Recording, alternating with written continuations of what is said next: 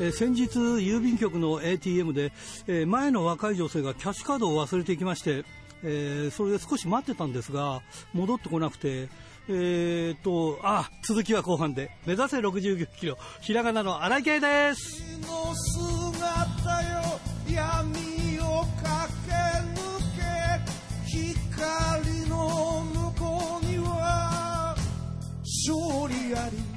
えーそこでね ATM にある電話でこう担当の方にこう状況を話したんですよね。そしたら ATM にキャッシュカードを入れてくださいって言うんですよ。そしたら収納されますからって言うんで恐れ恐れね入れたんですよ。そしたら吸い込まれました。へえこんなになってんだなと思って届けなくてもいいみたいですね。でもちょっぴりねみずほ銀行を思い出しましたね。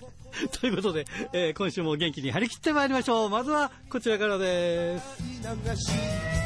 つ一つ噛みしめながら戦う敵は己だけ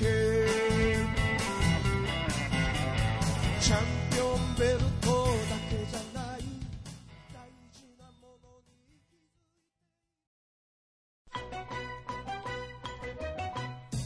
にラジプロリレーバトル、えー今週のリレーバトルはアイスリボン真城祐希選手から同じくアイスリボン。ヤッピー選手へのバトンタッチです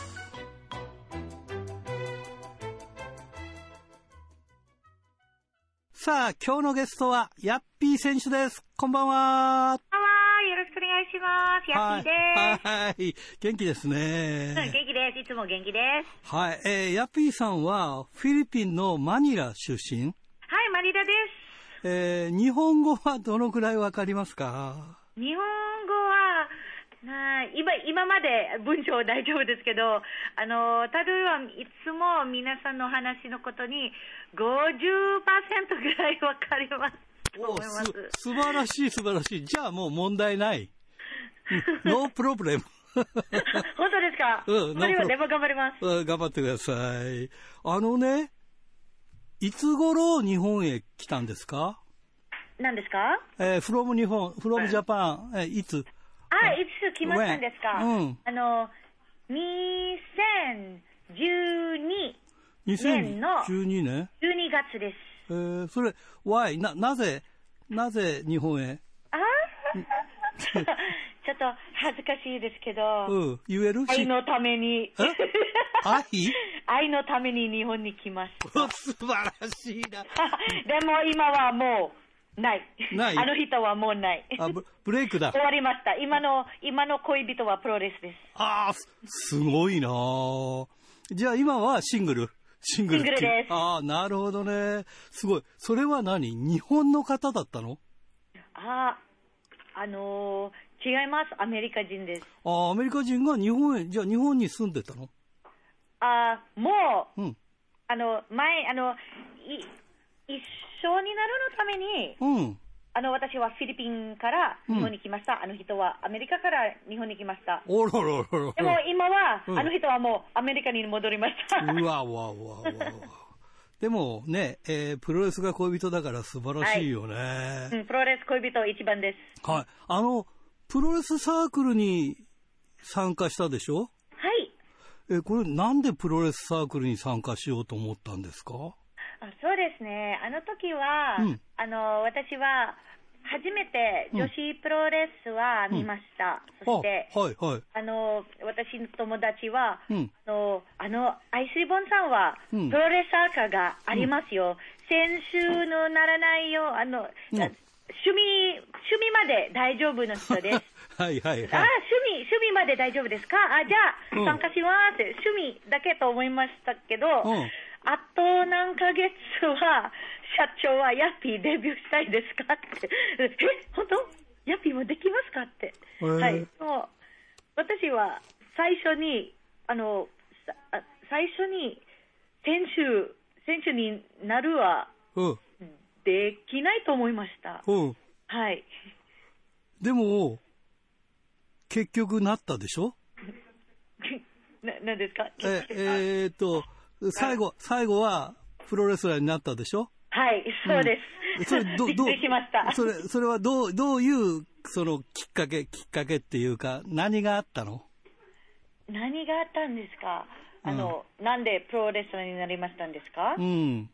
はあ、でも、あの、子供の時から、うん。私は、あの、あの、何？?7 歳、うん7歳の時は、私、女子プロレスラーになりたいんでした。おー、あの、WWE とか見てたの？グローです。ああ、はいはいはいはい。はい。あの、私の家族は一緒にグローを見ます。あお兄ちゃんうはん WWE 大好きだけど、あ、うん。あの、ダブルダリは、あの、男性ですね。うんでも、グローは女性だから、私、うんグローの方が好きでした。ああ、じゃあ、はいそういう下地というか、アンダーグラウンドはあったわけだね。ちょっとですね。ちょっとね。はい、それでお兄さん、お兄ちゃんは、うんプロレスラーになります、になりたいですけど、うん。妹は プロレスラーになりました。お兄ちゃんはプロレスラーになってないんでしょ？なってないです。今、シェフです。シェフ？はい、シェフ。えー、プラなのシェフ。そう。だから、お兄ちゃんに、兄ちゃん、ヤッピーはプロレスラーになりますよ。すごく幸幸せの涙が出ました。ああ、お兄ちゃん悔しい。いえ、あの、うん幸せです。幸せですか？幸せ。おー、よかったよかった。お兄ちゃんは、マニラでシェフやってんの？はい。ああ、そうですか。で、もうみん、なの家族はフィリピンです。ヤッピーはひ日本で一人ぼっち。一人ぼっちって。ヤッピー結構年齢高いよね。年齢？あの、いや。ああ、です。デビューはうん39歳でした。すごいね。は今は？今は42 41歳です。41歳。はい、41歳。でも、あんまり関係ないでしょ？年齢は。うん。でもね、うんあの、たくさんうのん女子プロレスラーは、うん。40歳の前にもう引退しまああ、す。ヤッピーは引退のうん年にでデビューだけど、これは私のプライドです。ああ、いい、いい、素晴らしい、素晴らしい。まあ、アイスリボンはね、えー若い方から、ヤンガーから、えーね、えー結構上の方までいるからね。そうですねリミ、リミットない。だからそう本当に感謝します。私もチャンスあげましたうん。そしてます。どう？目標はなんかチャンピオンになるとかありますか？自分ですか、うんそうですね。前は、うん私は、あの、みんなは多分、若いの人は、うんプロレスラーになりたい、チャンピオンになりたいですね。おう私は、この年で、うんプロレスラーになりたいのゴールが。多若分、39歳の人はプロレスラーになったわ。うん。そのことも、すごくじゃない？うん、素晴らしい、素晴らしい。はい、でも今はプロレスラーになったら、うん。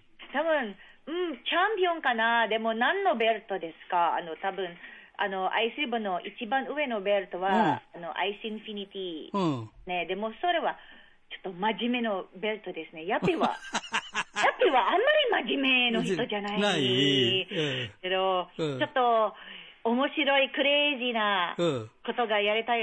あの、チャンピオンになったら、うん多分トライアングルリボンとか、うんうん。その、面白い、うん。ちょっとクレイジーなベルト欲しいです。うんなるほどね。真面目人じゃない。じゃあ、アイスリボンじゃなくてもなんかそういう他のね、うんえーところにあるベルトでもいいよね。そうですあね。あ、面白いね。ダンボールベルトもあります。ねえ、そ そういう意味ではね、いろんな、いろんなことを、あの、そういう、ちゃあの、段ボールのベルトを作ってる人もいるからね。そうですね。ああ、いや、面白い、面白い。あどうですか？日本へ来て、じゃあ十分にもう今楽しんでらっしゃる？何ですか？楽しんでますか？エンジョイしてますか？ああ、すごく楽しいです。はい。うんいいですね。言葉の壁がうんありますけど、んあのーみんなはうん優しいだから大丈夫、全然大丈夫です。でも、あれじゃないですか。にはいろいろ面白いことがあります。毎日面白いです。うん。ヤッピーさんは、フィリピン出身だから英語が喋れるでしょ？はい、英語も喋れます。ねだからそんなに困らないでしょいざとなれば英語で、英語はね、大概分かってくれるから。あそうですね。あの、時々、あの、英語で聞るのに、に日本人もいますね。うんそしてカタカナも英語の、英語のうんカタカナもうん。います。だから、はい。でも、私、あの、あの、国のうん言葉も全然喋れない、もう大丈夫。例えば私は中国、うん中国語は全然喋れなかったけど、うん中国で3年住んでいました。おなんか中国で、あの、アートやってたんでしょ？アートの、あの、先あ生。美術の先生美。術の先生ね。すごい、あアートの才能があるわけ？あの、何ですか？あアートのタレント。あ、あ、イラスト、イライライラスト、イラスト。はい。うんあの、学校の、小学、小学校から高校生のアートクラス、アートクラなるほどね。スでした。あすごいな、い今。今もやってるの？そのアーアートっていうかイラストとか。今はフリーランスのイラストをやります。ああ、そうですか。素晴らしいな。ぜひ、そちらの方も見てみたいですね。えーわかりました。えーもっともっといろいろ聞きたいんですが、ちょっと時間がね、あタタイムそうですタイムリミットになりましたんで、はい。えー次の方を紹介していただきたいんですが、ネクストお願いします。うん、次の方。そうですね。じゃあ、はい。すずさん。あ、すずさん。えー今、はい、わかりました。今はチリンチリンって言わないんですよね。もうチリンチリン終わりましたね。終わりましたね今は。そうですね何？欲張り、欲張りガールになりました。うんあそうですね。はいわわかりました。じゃあ、あとは、えーファンの皆さんにメッセージをお願いします。メッセージ、英語で大丈夫ですか？あ、かっこいいな。お願いします。はい。Everybody, this is Yappy. 皆さん、ヤッピーです。あの、おあの応援した人はありがとうございます。そして、あの、知らない人も、あの、ヤッピーのことをしてください。even if you are, even if you're over 40, you お can still reach your dreams. ごめんなさい、英語で。オッケー。ありがとう。よくわかりました。あの、元気で頑張ってください。Keep it up. はい、ありがとうございます。はい。春日はい、こんばんは。よろしくお願いします。はい、よろしくお願いします。桜が咲きましたね。あら、もう咲いてんの？はい。あ、ってこ言ってもここじゃないですけど、関東ではなくて広島が、本当？もう北海道、ね北海道はい雪ばっかり降ってるよ。もう、嫌になっちゃうよ。ねもう少ししたら、きっと春の便りが届くと思うので、そうだね。ねよよろ少しくおしずつ暖かくなると思うんで。。よろしくお願いします。毎週ね、結局私桜の話ばっかりしてるなと思うんって、人が気になるところって、まあ、桜が咲くとか、うん。うん。あとは暖かくなる、寒くなる、うん。季節が進む、うん。お天気の話題っうんて、こう欠かせないんだなというのが、ああ、そうだよね。はい なんとなくお話ししてる中でもわかりますね。そうだよね。なんか今、暖かくなる、寒くなるみたいな、なんか、なんか三寒四温とか、なんかそういうのがあるわけでしょ？まあそうですね。ただ三寒四温っていうのは、こう、あの、春先にうん。暖かいのと寒いのを繰り返して春になっていくっていうのではなくて、うん。えっ、と、ユーラシア大陸、はい。中国、東北部とか、あとははいまあロシアの方ですよね。はい。で、あそこにあるシベリア高気圧がはい。強くなったり弱くなったりっていうので、うん。その時の表現を三寒四温って呼んでて、そうなんだ。だからね、そう、冬の表現なんですよ。いや、冬の表現は知ってたんだけどさ。はい。うん。だから、あえてそうやって振ったんだけど、そう、そうなんですね。そうなんだね。いやいやいやいや。はい、うんということで、はい。すごいよね。なんてことがありまして。だって、小春日和だってあれ冬の表現だよね。小春日和は、ねなんかまあ、、あれは、ちょ、ちょっと暖かくなってたっていう、そう。まあ冬、あ冬ですね、、あの、秋ですね、秋。秋か？あ、ごめんごめん。はい そうか、秋か。あの、春じゃないんだもんね、あれね、小春日和と言ってもね。山口百恵さんのコスモスの歌の中で出てきますね。そうそう。本当にちょうどあの頃うん。ぐらいの、うんえー時に使う言葉ですね。そうだよね。だからなんかうん、そのまま鵜呑みにしちゃいけないよね。うん、そうなんですうよ。ん。まあ、二十四節気もね、うんうん。昔の暦ですけど、はい。あの、日本版と中国版ありますからね。はい。四十二項もそうですけど、うんうん。ね、やっぱりこう、地域によってうん。暦もちょっと違ったり、はい。言葉にもね、うんいろいろズレが出てきますけどね。そうなんだよな。はい。だ旧暦とかね、言うとね、うん、そう、なんか全然違ったりとかね、その日じゃなくて次のね、月だよとかさ、あるもんね。まあそうですね。うん。あとは、今年はその立春とかが一日ずれたりとかね。ああ、そうだそうだそうだそうだ。そうそう、そんなのもあったりしましたね。うんなるほどね。ということで、今日は、はい。えー、そうですね。まあ、あの、おかげさまで忙しくしてまして、おおいいことだ。はい。あの、前にね、もからじで、本当の話をしてしまったんですけど、うん、私は月に6日試合をしたいといううん、ことを言いまして、うん、それはね、うん表に出るお仕事がだいたい月に10日あれば、うん、その倍、まあ、つまりあと10日分、うん、準備期間が必要で、うん。それ以外のところで、まあ、ベーシックな練習をしたいっていう話をしたんですけど、はい、覚えてます？覚えてます。はい。で、あの、おかげさまで、あの、今回、えっ、と、3月は、うん、全然試合入ってなかったんですけど、うん。えー月に5日ですね。3月5日、はい、5日間試合があるので、ちょうどいい、え ちょうどいいーくらいです。いやっぱり言ってみるもんだね。そうですね。うん、有言実行だね、やっぱりね。うん、言い続けてたら、毎回この話ばっかりになっちゃいますけどね。そうそうそういうやっぱり言ったもん勝ちだよな言わないとなううんん誰の挑戦でも受けるって言わないとやっぱり 何かお仕事が来ますかね？うんそうだと思うよ。やっぱり。だって黙ってても仕事は来ないでしょや。フリーランスですからね。うんそうなんだよね。プロレスラーって結局団体に所属しててもね、その、フリーな部分ありますからね。そうだよね。うん、うん。まあその辺だよな。やっぱフリーランスで稼げる人稼げない人っていうのは自己プロデュースができてるかどうかだもんな。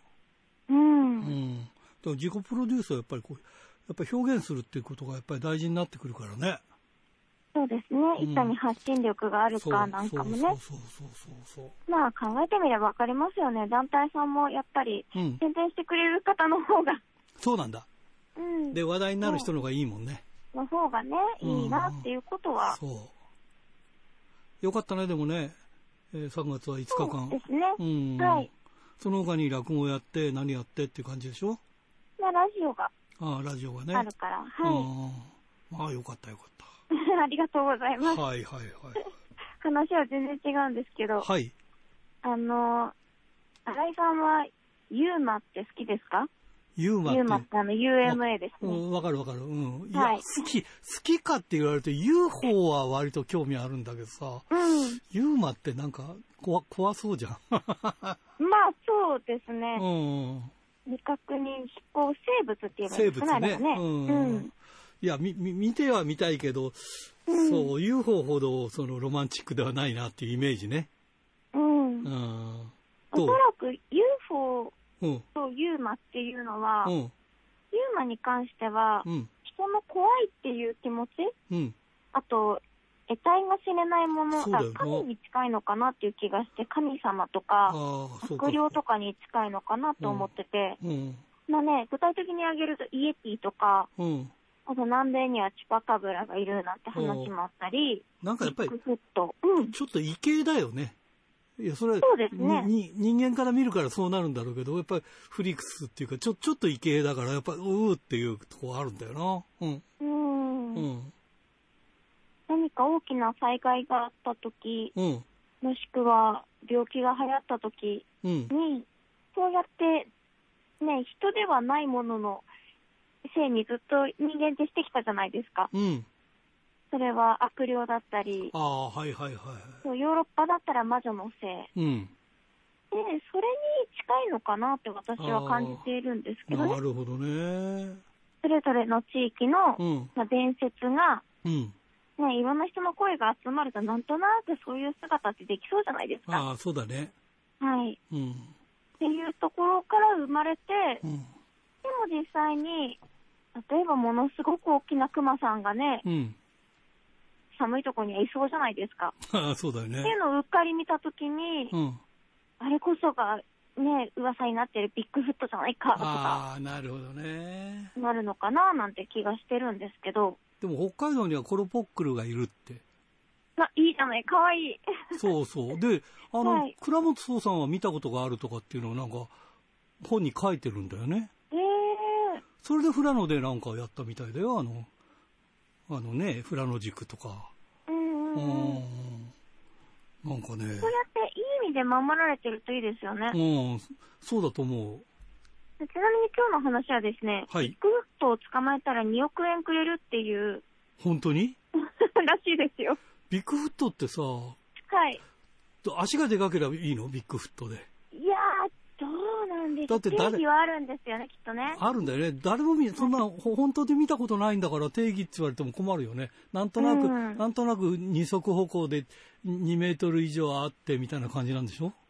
うん、ね、そ足が大きければよければね、うんそれこそジャイアント馬場さんとかに来ていな。ただいてってなっちゃいますけうど、んではなくてね、うん。あの、きっと人よりもかなり大きな姿をしてて足もでかくてっていう、うん。うん、ただね、無傷で捕まえなきゃいけないんですって。ああ、そうなの？無傷で捕まえたらうん。2億円くれるっていうのが、うんアメリカのオクラホマで、うん。そういう法律、うん州の法律ですね、うん。条例になるのかな？ああ、なるほどね。うん。でもそれに、捕まえたら2億もらわなくても、あの、見せ物にすれば、もっと稼げんじゃない？さえげつないですね。夢ないかな。そうそう、夢がある話のね、うんたはずだったんですけどね。そうか。日本にもほら、ツチノコっているでしょ？はいはいはい。あのツチノコが、うん。地域によって様々なんですけど、うん。あの、イベントやってて、うん。ツチノコが目撃談が出てるところね。うん。で、そこで、まあ、どっかの地域ではイベントで見つけたら50万円。うん。どっかでは1000万円。あ、うん噂では1億まであったああ、って1億って聞いたことあるね。うん。はいうん。そうだよな。なんでうん。うん。じゃなくて、うん捕まえて偽物にしてしまえと。いやいや、いやいや、いろんな人に見てもらった方がいいだろう、それは、っていう。あそうやってね、優しさとか科学的なね、うん、そうはい。そうそう。でも、研究的な面で言うとってことですよね。でもストレス溜まって大変だろうな。そんなこと、ねそんなことしちゃうとな。自分がね、本人に置き換わってみたらわかりますけどね。そうだよね。ということで、私は話を戻しまして、はいあの、月に5日か6日ぐらいで、はい穏やかに稼ごうと思います。わかりました。ありがとうございます。ということで、来週も一つよろしくお願いします。はーい。はい、失礼します。ドクター、はい、どうも。今週もよろしくお願いします。はい、よろしくお願いします。はい。いやー、まだまだね、あの、先週ちょっとお話した、えー、ジュリア問題、あの、ジュリア騒動続いてるようですけれどもね、はい。あの、なかなかやっぱりね、その、えー、紙切りマッチのね、要因は大きかったみたいですけれどもね、またそこからあれですね、なんか、あの、今度、えー、第一試合からジュリアがやり直すっていうお話で、ー。まあ、それ聞くとあれですね、あの、我々、あの、昔から見てるもの、あおアントニオ猪木が写真誌に、あの、写真を撮られてですね、はい。え ー坊主頭になったりとか、第一試合から始めたりとかっていうの、それそれをどっかで、あの、頭にある人がやってんじゃないかっていう感じもしますけどもね。最近は、昭和のプロレスをね、思い出したりなかして。、最近はドラゲーでもありましたね、そういえばね。あ、そうですか。あなるほどね。うんええまあね、あの、そういうこと言っても、あれなのかもしれないですね。ひょっとしたら今、あの、20代の人なんかはそんなこと知らないのかもしれないですけどね。うんそうですね。と言っても見てる人のなんか半分以上が40代以上のような気もしますけども。どうなんだろうね。だからそこが、まあ、ふまあ、古くからのファンと、まあ、新しいファンもっていう形なんでしょうね。うん。うんまあね、えーどういったようなね、そういう、うんあの、試合以外のね、そのリング外の味付けっていうのがどう出てくるかというところもちょっと、あの、気になるところではありますけれども、はい。えー私はですね、はい今週は、えー月曜日ですね、3月8日、はい。えー大日本プロレス後楽園ホール大会をちょっと見に行ってまいりました。えー一期当選というね、はいえーデスマッチのリーグ戦が始まっておりますけれどもね。で、あの、今回は、その、えーフリーダムズに、うんえー来日しているビオレント・ジャックというね、はいメキシカンの選手はいが、えーずっとこう、さえートーナメントに参戦するということになっておりますけど、これはやっぱりね、あの、なんて言うんでしょうかね、あの新しい、えーメンバーが入ったということでね、はい違った味を出してるんだと思いますよね。はい。それからあとはあの DDT の勝俣選手ですね。うん、うん。えーまあ、こういったところに期待したいというところもありますよね。はい。はい。それでですね、この日は、えっ、と、一期当選のリーグ戦が、ええーセミとメインでそれぞれ予定されていて、うん。メインイベントは、えー塚本匠対宮本優子の、えー、と剣画鋲剣山デスマッチですか、うん。それから、えーセミファイナルはビューレント・ジャック対、えーアブドーラ小林の、うん。えーデスマッチだったんですけどね、うん。あのーまあ、その前にですね、えー、とセミ前に、えー、と沼沢、武田正史、ドリュー・パーカー組対、うん。えー伊藤隆二、藤田実、石川祐希という試合があって、これもまあデスマッチだったんですね、うん。えー狂気持ち込み6人タッグデスマッチということだったわけですね。うん。で、えーまあ、ご存知のように今、えー試合開始時間も早くなりましてね、うん。えー6時開始でしたっけね。へで、それから、えー、大体まあ、あの、終わりの時間として、これはあの、大日本プロレスに限りませんけれども、8時から8時半ぐらいの間には終わるというね、うん。形になってますんでね、はい。えーなかなかまあ、あの、昔だとその、途中休憩時間があって、特に大日本は休憩時間に、あの選手の皆さんがね、その客席まで押し売りと称して、あのいろんなものを売りに来たりとか、うん。そういうのがね、ちょっと一つの売りも、特にあの星野勘九郎選手はね、うん。あの選手、えーこうなんて言うんでしょう、えーいわゆるその駅弁売りみたいな感じでですね、こう箱ごと持ってきてですね、お客さんの前で、どう？買わない？買わない？っていうのがね、それがまた一つの趣向だったと思うんですけども、うん。それが今できなくなりましてね。うん。おそらくは、まあ、あの大日本に限らず、今、そのプロレス団体では、そのグッズの売り上げ売り上げが重要な部分を占めてますんでね、うんで他の大会でもやっぱりその途中の中休憩がないところが多いでしょうから、うんうんおそういうところが少なからずプロレス団体の,、ね、その収支に影響を与えてるんじゃないかなという感じもしますよね。うんうん。まあ、これもう少しであの、えー緊急事態宣言がもし開けたらどうなるのか、まあ、開けたら解禁できるのかなっていうところもありますんでね、うんうん。まあ、それももう少し先、もう先が見えてきたかなと思って頑張っていただきたいというふうに思うんですけれども、うん。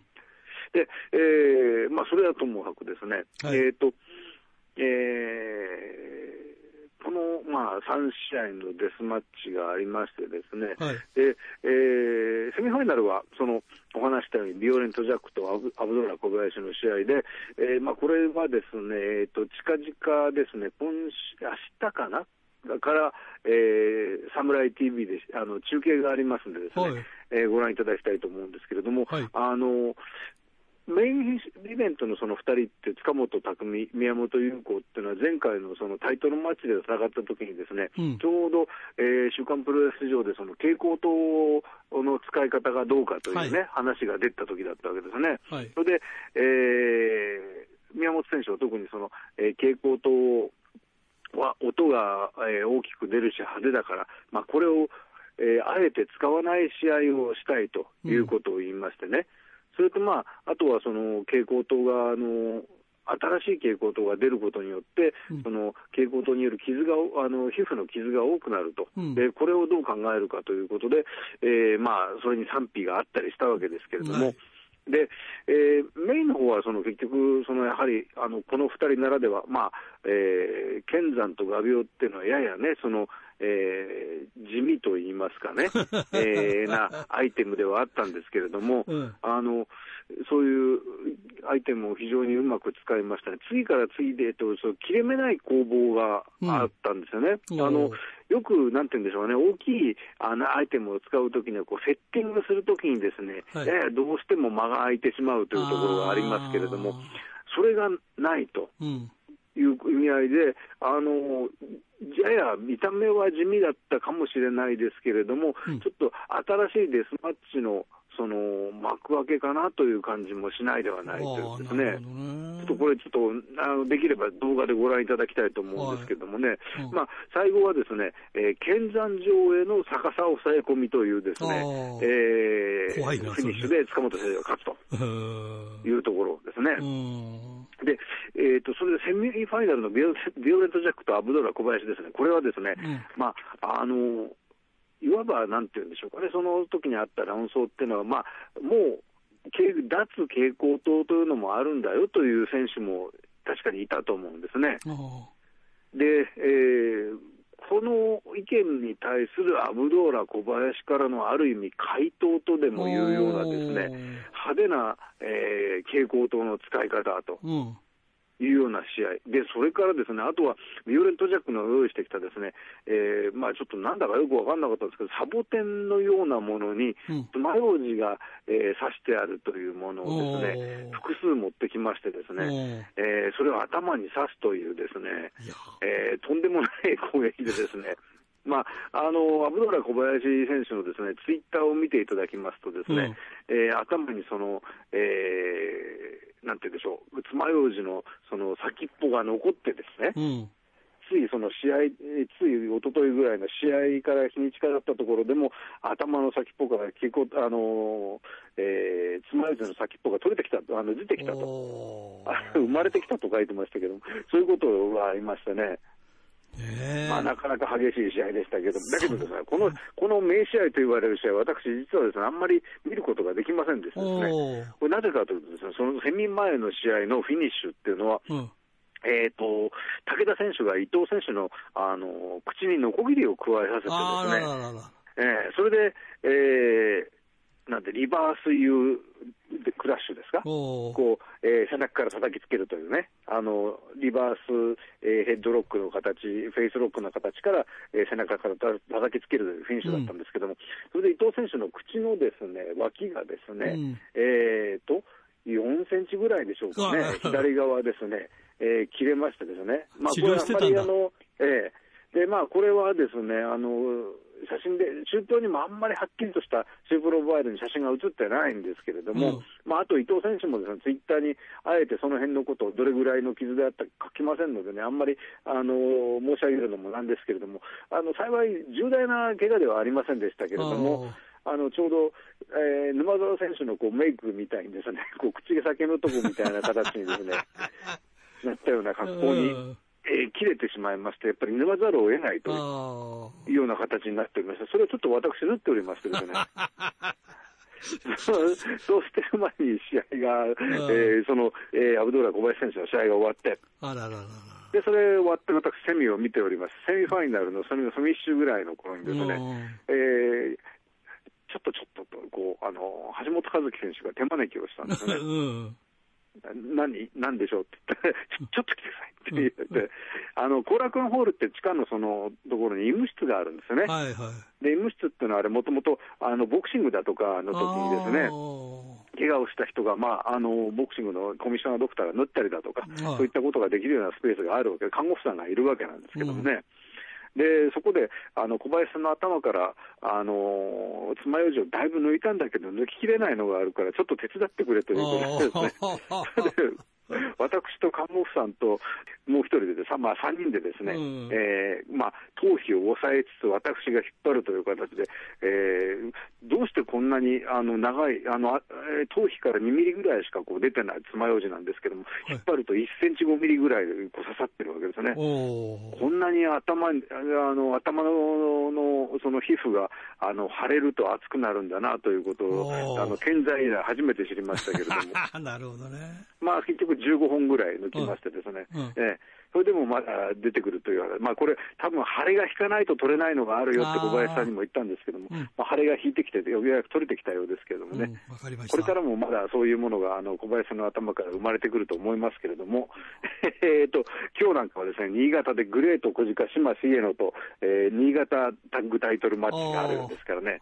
えーえー、他にもなんだか、この大変な時になんか小林さん、あの、アブローラ小林酒場っていうのを横浜にオープンするという話で。あ あ、そうですか、えー、もう物件確保したという話ですから。あそうですか。そこもちょっと、えー、あの、話が分かったらお知らせ願いたいと思います。そうですね。はい。はい、ということで、えー、アブローラ小林から目が離せません。はい。ということで、えー、今日もありがとうございました。はい、ありがとうございました。また来週よろしくお願いします。はい。はい、おはがき、ルチャリブレ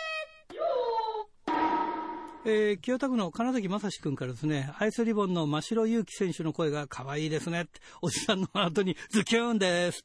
えー、選手名鑑で、えー、顔を見たらこれがまた可愛い。北斗プロレス呼んでもらえないですかね。えー、それとジングルのメンバーが豪華でしたね。カクサスジャックに米源人、ターザンごと味のある選手ばかりでいろいろ思い出しました。米源人、確か北斗の滝川大会に出たと思います。空手の少年少女はコミカルな動きにキャーキャー言ってました。楽しかったです。え、米源人だっけ？坪源人じゃないかな。どっちでしょうか。わかりません。はい。えー、ラジオネーム豊田勲君からですね、先週の放送で、ドクターや、おはるちゃんの中でスターダムの話題になってましたが、えージュリアは自分や団体の騒動を含めて、すべて自分の肥やしにしていたんだなとは思います。あのビジュアルで体を作ってプロレスについて考えているので、えーしばらくは少なくともスターダムの中では独走するのかなと思いますね。えープロレスは頭が大切だと思っているので、スターダムの中ではジュリアが頭一つ抜きんでいるかなと思いますということですね。はい。今日はね、時間がないから全部読めないんでごめんね。はい。えー、それから富山県高木克彦君、ラジオネームですね。えー、のは3月7日、横浜武道館 GHC ナショナルマッチ。剣王対剣道家臣は、いや、最高だった。えー、剣道家臣が剣王に GHC ナショナル挑戦表明したとき、反則乱入なし、正々堂々と発言。しかし、横浜武道館大会前の3大会では、えー海賊男姿、白覆面姿、ザ・リーブ4号で剣王を襲撃。調印式で家臣は欠席。代わりに家臣から手紙、大きい箱のプレゼントから海賊男が剣王を襲撃。えーいや、タイトルマッチに向けての話題作りとマスコミへの話題提供は、50過ぎたベテランがここまでやるとは。えー剣王が勝利した後に家臣を踏みつけながら、次期挑戦者に藤田和幸を指名した後にも、リング下にいた藤田和幸がリングにあがリング上に上がり、えーなんだ、家臣を踏みつけた後に、えー剣王と睨み合いをしたと。えー個人的には藤田和幸乱闘人生の中で一番良かったよ。かっこ笑いということでね。まあそういうことでしたか。ねはい。えーこれは千歳市ラジオネーム大和隆さんからですね。3月11日、東日本大震災から10年目を迎えました。そうだよな。よく思い出すわ。えープロレス業界では3月7日日曜日、道のくプロレスが徳島県で東日本大震災から10年、あの日を忘れない徳島大会を実施しました。えー、01は3月11日に東京新木場で、えー東日本大震災復興チャリティー大会を行いますと。えーこうした被災地では、かさ上げ工事などインフラ整備がおおむね完了し、いわゆる復興特需が収まりつつあるそうです。岩手、宮城、福島の3県で1年以内に倒産する恐れが高いとされる建設業者はおよそ2200社もあり、雇用もあるので対策を考えないと大変です。ということいや、そうだよね。あと一つ読めるか。えー小樽のラジオネームタルッコスネークメガネ君からですね、北斗プロレス5月21日から小樽、石狩、江別との3連戦を発表しましたが、えー ドラゲーとまさにもろかぶりというのがどうなのかなと思いましたけど、個人的には同じ小樽出身の沖縄プロレス前田美咲も参戦して、え2年ぶりの僕の地元である小樽での試合を観戦するのが今から非常に楽しみです。ということでね、えー帯広の上口と、えー秀幸君からも来てますけど、えーグルグン選手も出るということを情報でももらっております。いやー、楽しみですね。まあ、いろいろ、えーありますが、それから木村花メモリアルでは、影さんの限定復帰が決まったみたいということも教えていただきました。ということで、おはがき、ルチャリブレでした。さあ、今日のゲストは、一ノ関社です。こんばんは。こんばんは。よろしく登場しました。よろしくお願いします。はい、あの、前回はね、まだ読んでなかったから、はい。どうなのかなっていうお話でしたけど、しっかり読みましたから、い、やいや、あの、すごいなと思ったのは、ええ。あんな反対されてて、最後の最後まで反対されてて、よく、えよく貫き通したなって、俺なら途中で投げちゃうぞと思ったぐらい、ええ。すごいね。もうなんかあそこまで行くと執念かなと思うくらいの凄さですよね。まあ、あれですよね、馬場さんと素子さんの。そうそうそう。愛情物語というか。そうそうだから、まあ、あの、なかなかね、認めてもらえなかったっていう話は、その、素子さんも、ご自身の著書とかに書かれてたんで、うんうんあのそういう経緯は分かってたんですけど、うん。やっぱりあの素子さんのお母さんの反対がかなり強力というか、強硬な反対だったんだなっていうのを改めて、そうですね。ね、まあこれはあの全部言っちゃうとネタバレするんでね、ぜひ皆さん買って読んでいただきたいんですけど、い、やーこれはね、もうね、やっぱり一読の価値があるなっていう感じでしたね。やっぱりねはい、ありがとうございます。えーまあ一気風に読めましたけどね。あの、一ノ瀬さん、今、その、まあ、プロレスも、まあ、こういうところになったら一ノ瀬さんしかいないんだろうけど、今、直接は、その、会場で、その、どっかの団体とかって関わったりはしてるの？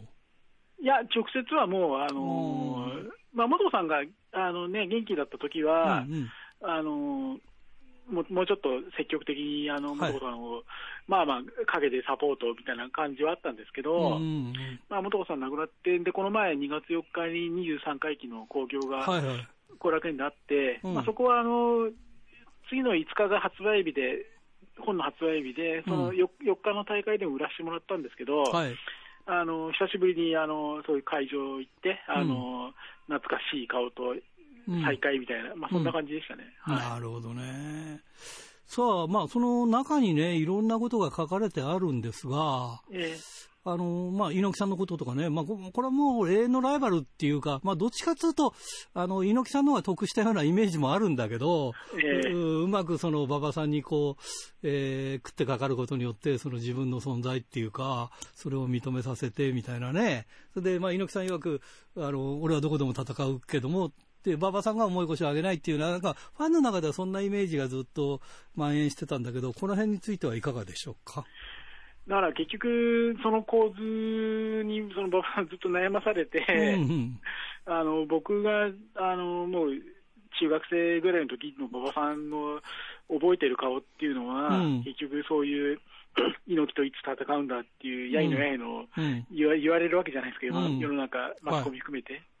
でそれに対してその煙、葉巻をくゆらせて、うん。その煙を天井に向かってプーッとやる、あの、うん。しかめっ面の印象がすごい強いんですよね、やっぱり。うんだから当時はかなり、なんていうんですかね、あのそういう、この野郎っていう馬場さんの中にもあったと思うんですけど、はで自分があの週刊プロレスで全日本プロレスの担当になったのはうん。87、1987年ぐらいで、うんその頃はまだそういう近寄りが、ちょっと近寄れないなっていうはい。イイメージもあったんですけど、うんまあまあ、あのまあ、時を同じくしてかどうかわかんないんですけど、やっぱり猪木さんがあの参議院選挙にはい89年に当選して、はい。で坂口さんが新日本社長になって、うんあのそういう猪木さんが政治の世界に行きましたよね。はい。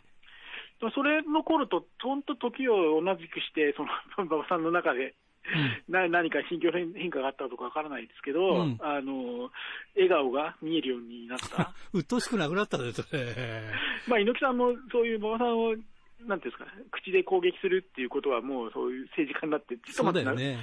なくなったんで、うんまあちょうどその頃からあの感じ方も、馬場さんの中でも変わってったのかなと思うんですけど、うんで僕の中ではやっぱりその一つ、あの印象に残っている週刊プロレスのインタビューで、その本の中でもちょっと触れたんですけど、はい。あのその89年に猪木さんが参議院選挙を出るにあたって、うん。あの山本さんがハワイでやったインタビューだったんですけど、うん。あの猪木さんが選挙出ますよねって話の中で、うん。馬場さんがあのやっぱり当選ししてほしいよなっていう方向のコメントを出したんですよね。だてっきりその、なんていうんですかね、そんなこと知らねえよとか、うんうんあのまあ別に好きなようにやってくれとかっていう、釣れないこ回答なのかなっていう、うん僕がしそんな質問するとしたら、そういう答えを想像しちゃって、多分質問できなかったと思うんですけど、まあ、そこは山本さんなんで、あの、担当直入に多分聞いたと思うんですけど、うんだそういう、なんていうんですか、まあ、当選してほしいよなっていううん。ことをおっしゃってたんで、うん。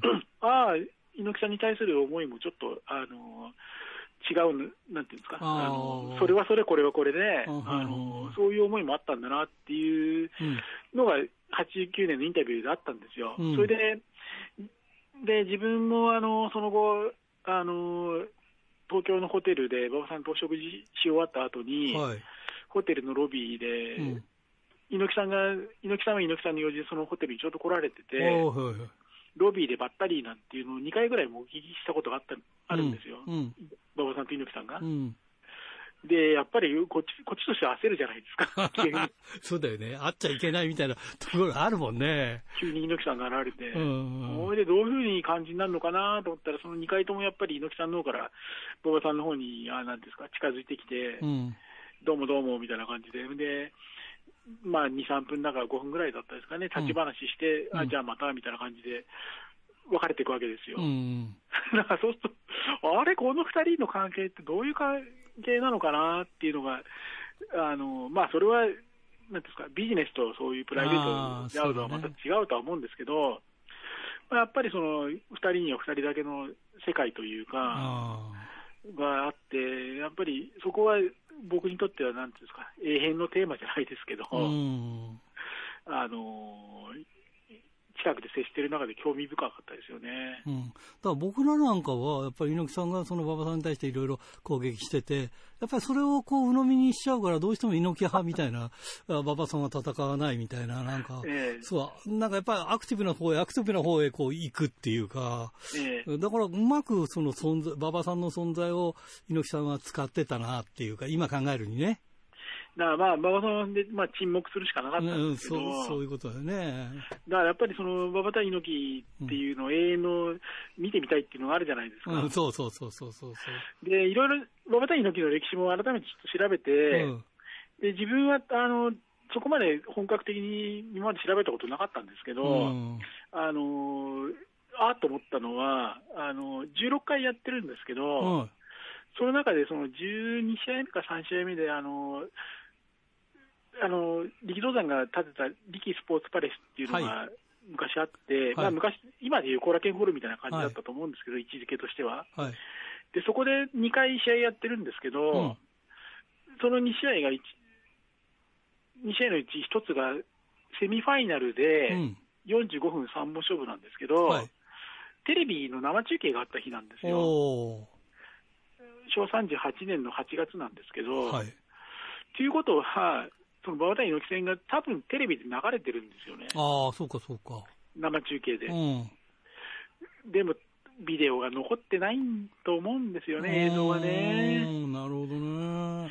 だもしあったらすごいお宝映像じゃないですか。そうだよね。で、ベースボールマガジン社には残念ながら馬場対猪木の写真はないんですよ。ああ、はい。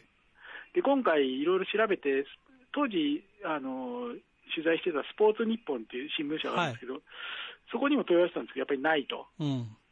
で、東京スポーツにも聞いてみたんですけど、東京スポーツ一応ないっていう返事だったんですけうど、んうんネットでいろいろ検索したら、1枚だけ、あの、えっ、と、馬場対猪木の写真が東京スポーツで検索したら出てきたんですよね。馬場対猪木って検索したら。はい。あ、なんだよ、東京スポーツあるんじゃんと思って、うん。だからもっともっと、なんていうんですか、あるんだったら戦ってるシーン見たいな、でももちろん映像もどっかに、日本テレビのどっかのライブラリーにあるんだろうね。だけど、猪木さんさ、なんかあええのーテレビ局、違うテレビ局だったりしたじゃない？いはいはいの新日本がね。だかええらそういう映像の、そのコンテンツの問題とかもあったんだろうね、いろいろね。当時はね。はい、でも、あの、いつだっけな、2年ぐらい前に、あの、BI 法のうん。試合が、あの、日本テレビの、あの、ジータス、うんスカパーの、あれで、番組で放送されたんですよ。結構何試合も、うん。BI 法が。だから、ないないって聞いてたのに、やっぱあるんじゃん。あるよね。それはね。いや、だから、当時はだから出せなかったりとかした部分とかあるんじゃない？きっと。はい。だから、馬場対猪木も、生中継にどっか、どっか誰かなんかないの？って思ってて。なるほどね。いやーだから、それはもう、猪木さんにとってはね、若手時代の、うんあの、負けてる試合だから、あの、ああ、そうか。そんなね、その3本勝負も、あの、2-0で馬場さん勝ってるんですよ。ああ、なるほどね。猪木さん一本も取れなくてうん。だから、猪木さんにとってはそんな見たくない試合だと思うんですけど。ね。はい。だから、まだその辺も、あの、そういう意味では、誰も知らない馬場対猪木なんですけど。なるほどね。さあ、その猪木さん、ちょっとね、体の調子が悪くて、この間マスコミ出てましたけど、うわあ、やっぱり大変だなって感じがしたんですけど、いかがでしょうか？いやーね、なかなか、あのーでも、しんどそうだなっていう、うん。もう印象しかないんですけど、うん。まあまあ、猪木さんも、あのね、闘魂燃やして最後の闘魂ですから、うん。あのっていう形で、やってましたけど、うん、ん、でも、まあ、すべてをね、さらけ出して、あのまあ、YouTube も活用して見せるっていう方向に舵を切ったってことなんで、うん、だから僕らはそれをなんていうんですか、あのまあまあ、しっかり目に焼き付けるっていう感じですかね。うん、だねだから、こういうのもあんまり見せたくないっていう方も多分いるじゃないですか。はい、多分多分で、馬場さんの場合はそういうわけで、素子さんはそういう、うん、なんていうんですか、あの入院中の姿も、そうだよね。そのね、三沢選手とかにも見せないで、うん、ごくごく近い人だけで、で、お葬式もしないまま、公表しないままっていう、うん、あれで結局最後、あのバーッと広まっちゃったんですけど、うん、亡くなったことは。だから、ここもやっぱり、馬場さんと猪木さんはやっぱり対照的だなって思いますね。そうだね。まあでも、馬場さんがまあいろんなことがあったから、そこを見てたりとか、いろんなこともあるんだろうと思うけどね。うん、だからやっぱりいろんななんですか、あの噂を立てられるのも、そうだね。まあ、猪木さんにとっても本意じゃないっていうのもああるとは思いますけどね。ね。うん、まあ、ということで。うん、はい、でも、まあ、馬場さんも23回忌で、うん、まあまあ、月日の流れを感じますけど、まあ、プロレス、この前、あの一つ、2月4日の興行でいうと、うん、あの写真はもうネットに上がってるんですけど、はい、あの天竜さんとか、天竜さんが挨拶したりっていう中で、はい、あの当初、僕も聞いてなかった八津さんとか、あのキラー・カーン選手とか、うん、あのが会場に来たんですよ、うん、あのタイガー・戸口選手とか。はい、それであの10カウントの時もリングサイドまで来てたんですけど、はい、あの試合前にそういうベテランレスラーが集まって記念写真を撮るっていうシーンがあったんですよね。はい、でねまあ、ネットにいろんなあの媒体のやつが上がってるんで、ぜひ見てほしいんですけど、はい。はい、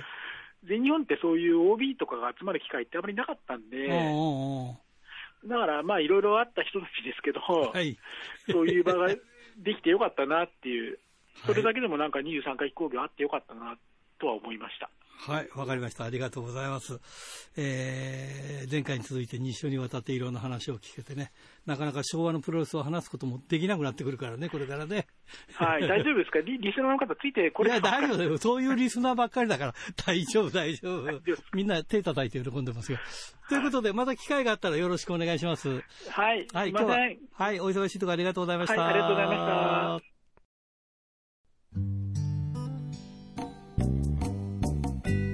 さて、先週のプレゼントの当選者を発表しましょう。えー、先週のプレゼントは回転寿司クリッパーと回転寿司春楽のお食事券3000円分を3名様にということでした。えー、当選したのは伊達市、ラジオネームラッキークラウンさん、他2名様に当たりました。おめでとうございます。さて、今週のプレゼントは、苫小牧白尾院店舗を持つ回転寿司クリッパーと苫小牧の100円クリッパー。千歳苫小牧にある回転寿司春楽。そして恵庭苫小牧の宅配店宅春楽のお食事券3000分を3名様と、えー、一関社サイン入り、えー、誰も知らなかったジャイアント馬場を3冊。えー、計6名様にプレゼントします。どちらかを書いてください。今週は間違いなく出しますよ。はい、メールアドレスは rpro.hbc.co.jp。ファックスは011-232-1287。宛先は郵便番号060-8501。どちらも HBC ラジオラジプロと書いてください。来週木曜日必着です。インターネットで聞く方は HBC をクリックしてください。ということでお待たせしました。やっと届きそうです。本がね、本人から届けてもらえますんで、え、間違いなく届きますんで、えー、ぜひご応募ください。ということで、いつものようにお相手は、ひらがなの荒井圭でした。それまた来週まで。さようなら。やっぱり見守るさ。いつも